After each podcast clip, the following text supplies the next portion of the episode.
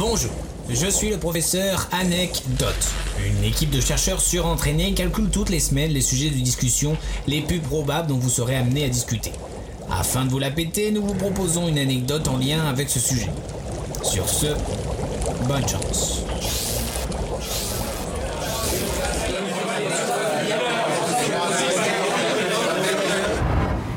Euh, en parlant de ça, vous savez à quand remontent les premiers cafés?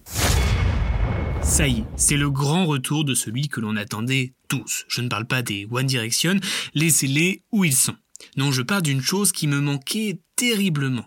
Euh, l'argent Ah ouais, ça, ça, ça me, ça me manque. Ouais.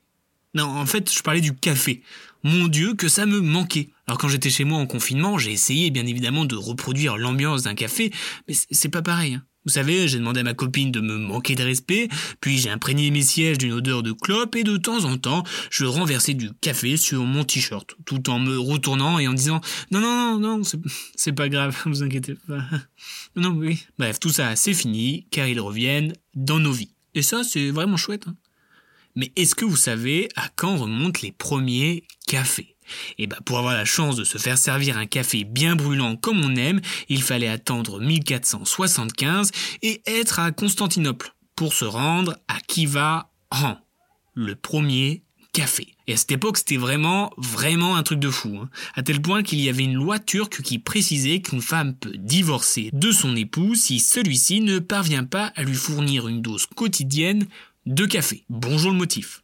Et le premier café européen, quant à lui, fait son apparition en 1522, dans la ville de Belgrade, en Serbie. D'ailleurs, lorsque ce breuvage se répand un peu partout en Europe dans les années 1600, on conseilla au pape Clément VIII de l'interdire, car soi-disant, il représentait une menace d'infidèles. Bon, et après l'avoir goûté et apparemment l'avoir kiffé, ce dernier le baptisa tout en déclarant que laisser aux seuls infidèles le plaisir de cette boisson serait dommage.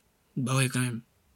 Et peu à peu, ce breuvage, qui est aujourd'hui la deuxième marchandise la plus échangée dans le monde, devient mondial, en passant par les célèbres cafés londoniens connus pour être des lieux de réflexion, jusqu'à la ville de Boston aux États-Unis, qui, une fois arrivé de l'autre côté de l'Atlantique, en a fait sa boisson nationale. Et oui, vous l'aurez compris, le café aide à la réflexion. Et ce n'est pas un hasard si l'écrivain Honoré de Balzac pouvait s'enfiler jusqu'à 50 tasses de café par jour. Bon, après, il était du genre à travailler 18 heures par jour sur ses manuscrits. En vrai, il devait être dans un état, le gars. Je vois, moi déjà, après deux tâches, je suis comme un fou, je tremble.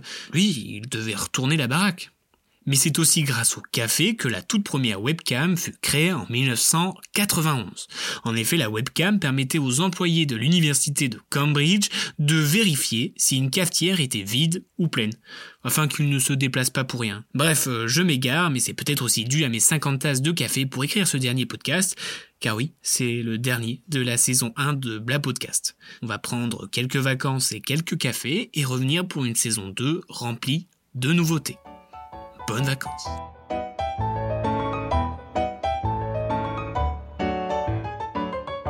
Bien joué, trou de balle.